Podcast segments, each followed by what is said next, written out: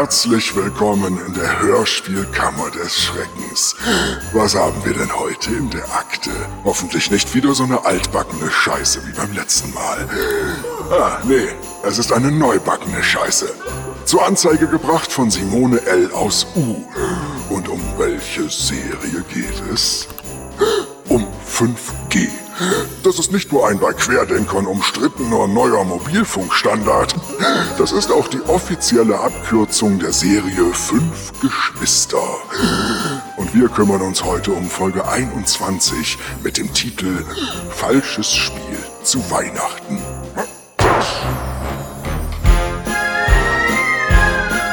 Hörspielkammer des Schreckens.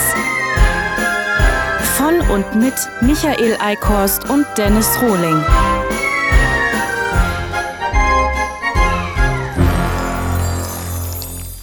Helga!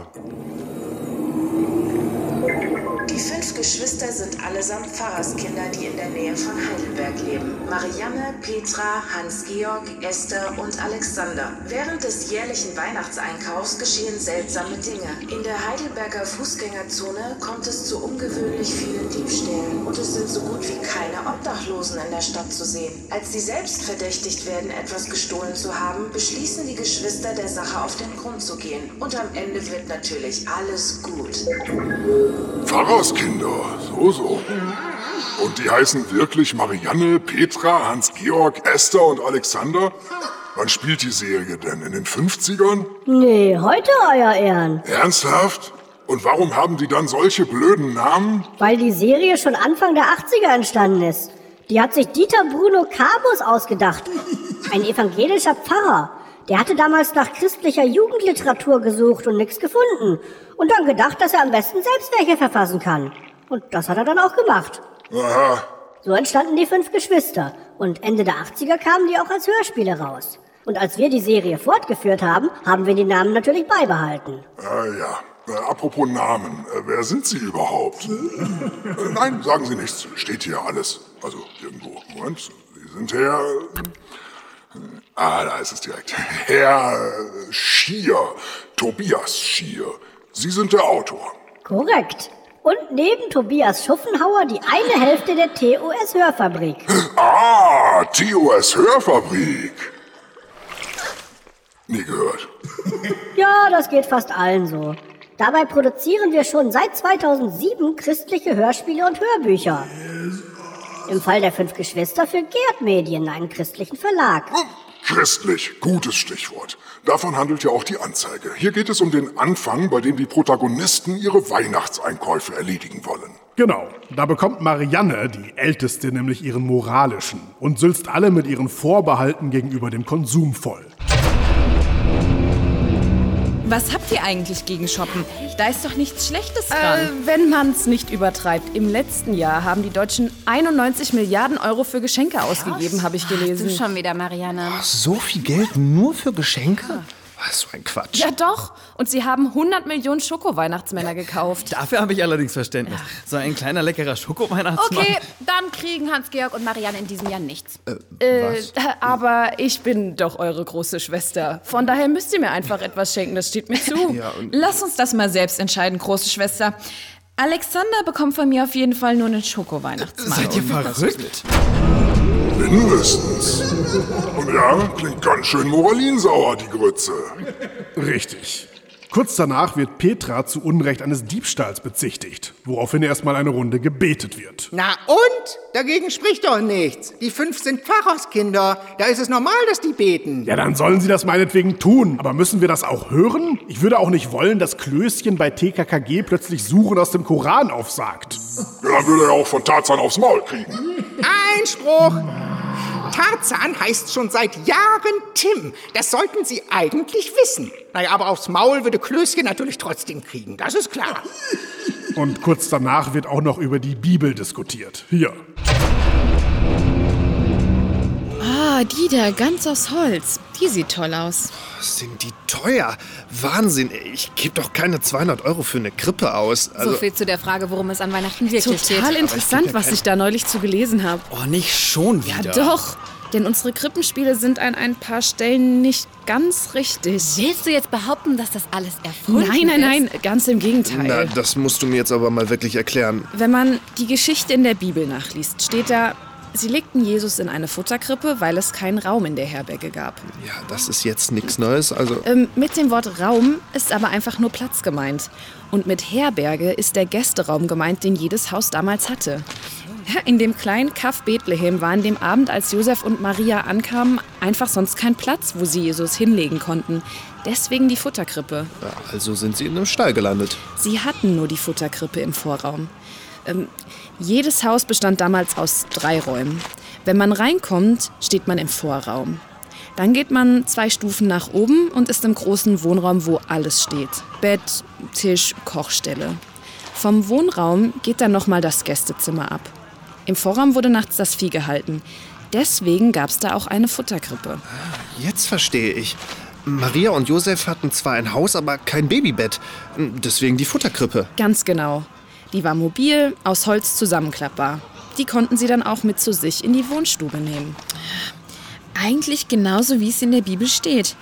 Trotzdem habe ich das so noch nie gesehen. Man muss sie halt nur genau lesen. Erst die Tradition mit ihrer Romantik hat das draus gemacht, was wir heute im Krippenspiel dann sehen. Kommt, wir gehen nach Hause. Ja, dafür würde ich auch dringend plädieren. Was für ein blödes Gefasel. Hier bleibt einem auch nichts erspart. Ähm, das Religiöse ist in den Hörspielen aber nicht so dominant, wie der Staatsanwalt tut, euer Ehren. Die Kinder beten halt mal, das war's. Wichtig ist nur, dass sie christliche Werte vertreten und zum Beispiel eine Obdachlose bei sich aufnehmen, die sonst erfroren wäre. Na dann. Aber habe ich das richtig verstanden? Das sollen Kinder sein? Ja, durchaus. Petra wird an einer Stelle zumindest als Blag bezeichnet. Und warum klingen die dann wie Erwachsene? Das ist doch lächerlich. Einspruch! Das ist bei TKKG oder den drei Fragezeichen auch so. Das ist durchaus üblich. Ja, das macht es aber nicht besser. Und bei den Serien liegt es daran, dass sie seit 40 Jahren mehr oder weniger dieselben Sprecher haben und man die halt nicht austauschen will. Aha. Und wer sagt, dass das bei den fünf Geschwistern nicht genauso ist? Und dann nicht ebenfalls dieselben Leute sprechen wie Anfang der 80er? Ja, eben. Ganz genau, Herr Schier. Na, sag ich doch. Ja gut, die Sprecher sind nicht mehr dieselben wie in den ersten zehn Folgen. Die Rollen wurden alle neu besetzt. Nein. Dann hätten wir das ja auch geklärt.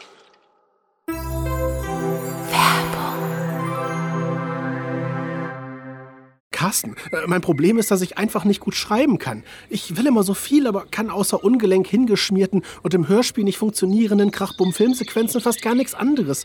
Aber wenn die Leute es doch so lieben. Aber Askan, das stimmt doch gar nicht. Den liebt doch kein Mensch, den Schmörf, den du da alle paar Jahre zusammenspinnst. Und warum veröffentlichst du das dann immer, Carsten? Weiß ich doch nicht. Wenn ich jetzt anfange, mir solche Fragen zu stellen, da kann ich ja gleich aufhören mit dem ganzen Hörspiel Mist. Ach komm, wir versuchen es noch ein halbes Jahr lang. Und wenn die in der Zeit erschienenen 50 Scheißproduktionen nichts reißen, können wir immer noch aufhören, richtig? Du hattest mich bei richtig, Askan.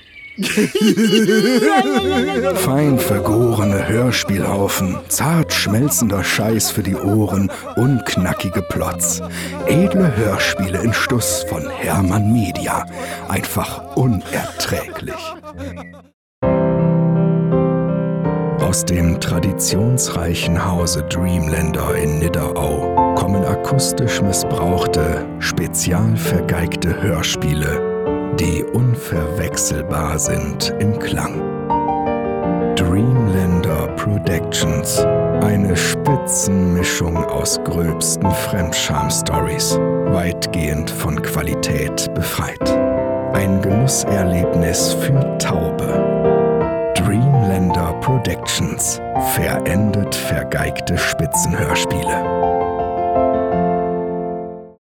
Du, einen neuen Holmes müssen wir noch besorgen. Für heute Abend, wenn Dr. Mengele kommt. Holmes-Hörspiele haben wir genug. Schon, aber keines von Carsten Hermann. Und genau das möchte ich ihm vorspielen. Naja, so riesig werden die Unterschiede ja wohl nicht sein. Riesig nicht, aber klein.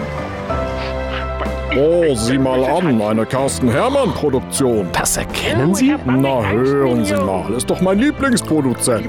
Weich und hohl in der Birne und ohne jeden Geschmack. Ja, dann trinken wir doch auf das feine Schrotthörspiel. Am besten so viel, dass wir es schnell vergessen. Der Hermann ist weich. Hermann Media. Man kann gar nicht so viel trinken, wie man kotzen möchte.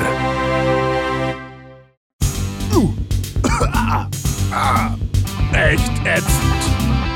Geschichten aus der Hörspielszene. Starring Sebastian Talentlos und Fräulein Müller-Pobox. Äh, ich glaube, es wird Zeit, dass ich eine neue Serie produziere. Viele Serien machen unseren Alltag kurzweiliger und angenehmer. Was Originelles mit besonderem Cover. Und auf CD. Wenn eine Serie nicht funktioniert, kann das sehr unangenehm sein. Vor allem für die Hörer. Denn einige dieser Serien sind so produziert worden, dass man sie einfach nicht am Kopf haben kann. Dann entsteht aber nicht nur CD-Müll. Für die Entwicklung einer neuen Serie müssen in der Regel auch frische Ideen verwendet werden. Und die sind oft nur begrenzt vorhanden. Na gut, dann doch nur was aus dem Wild und Holmes Universum. Rein digital und mit den üblichen Covern von Mark Freier, die alle gleich aussehen. Und was ist mit den alten Klonten hier? Hat du Möhren die besten Häschenwitze? Geräusche in Stereo? Der Verkehrskasper? Äh, schnell weg damit. Äh, äh, äh. Alte Serien muss man nicht gleich entsorgen. Auch wenn sie inhaltlich und akustisch eine Zumutung sind, gibt es immer noch ein paar besonders nerdige Fans und Alleshörer, die noch den hinterletzten Dreck konsumieren. Besser alles im Stream veröffentlichen, denn das bedeutet keinen Aufwand haben, Ressourcen sparen und die Zukunft der eigenen Einkünfte sichern. Der Kram wird tatsächlich gehört. Ich glaub's nicht. Sau peinlich, Kumpel. Mensch macht's. Leider. Das neue Maritim. Bald auch in Osteuropa. Zu Risiken und Nebenwirkungen lesen Sie die Packungsbeilage und fragen Sie Ihren Arzt oder Patrick Holtheuler. Hallo. Du, Ihr Hauptsprecher hat gerade abgesagt. Er kommt heute nicht. Und das nächste halbe Jahr kann er gar nicht. Ist doch kein Problem, oder? Aber der Thomas Petru ist schon im Studio. Hi. Also euren Text, den habe ich nicht gelesen. Du musst mir dann immer erklären, worum es gerade geht. Aber prima vista bin ich eh am besten, weißt du ja.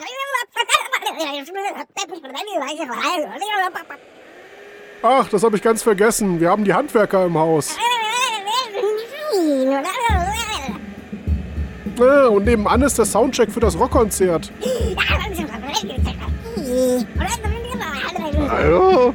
Können wir dann? Worum geht's denn in dieser Szene? Ich weiß gar nicht, wo ich hier bin.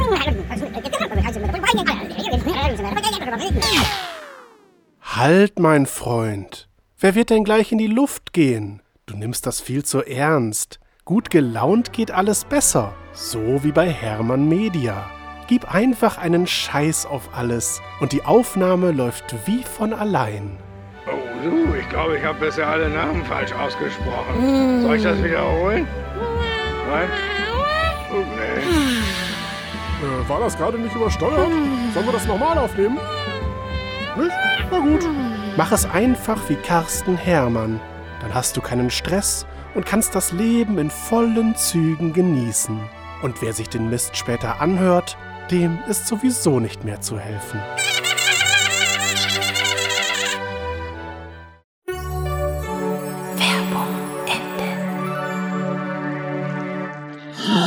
Fünf bereits gesendete Werbespots am Stück? Ich nehme an, das ist nicht gemacht worden, damit diese Episode der Hörspielkammer über 15 Minuten geht und sich die Hörer nicht aufgrund der kurzen Laufzeit beschweren. Naja, wie auch immer. Der Aktenvermerk.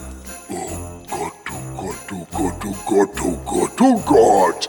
Christliche Jugendhörspiele? Wer braucht denn sowas? Als ob über 200 Folgen TKKG nicht schlimm genug wären, bekommt man hier das gleiche in noch blöder und mit Beten und Bibelstellen. Wir geben dem Verurteilten 365 Tage Zeit, die angesprochenen Stellen nachzubessern. Sollte er der Auflage binnen dieser Frist nicht nachkommen, droht eine Ordnungshaft. Hiermit schließe ich das heutige Verfahren. Außerdem möchte ich Sie wie immer daran erinnern, dass wir uns über Ihre Unterstützung freuen. Wenn Ihnen beim Anhören eines Hörspiels eine vergeigte Stelle, eine besonders miese Sprechleistung oder ein generelles Problem auffällt, bitte bringen Sie das Ganze unverzüglich zur Anzeige. Unter www.hörspielkammer.de finden Sie das entsprechende Formular. Des Weiteren bitten wir Sie höflichst, diesen Podcast zu bewerten, zu abonnieren und weiterzuempfehlen. Und wenn Sie die Hörspielkammer früher als alle anderen hören möchten, werden Sie doch einfach Patreon-Geschworener unter www.patreon.de-hörspielkammer und erhalten Sie alle neuen Podcast-Folgen unmittelbar nach der Fertigstellung. Danke, bis zum nächsten Mal. Und denken Sie immer daran, Hörspiel verjährt nicht.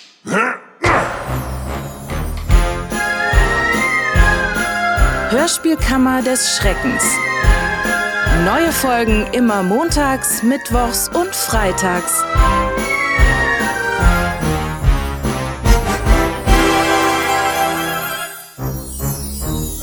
Die Rollen und ihre Sprecher. Dennis Rohling als Richter sowie Verteidiger. Michael Eickhorst als Angeklagter Tobias Schier sowie Staatsanwalt. Verena Rohling als Helga 9000.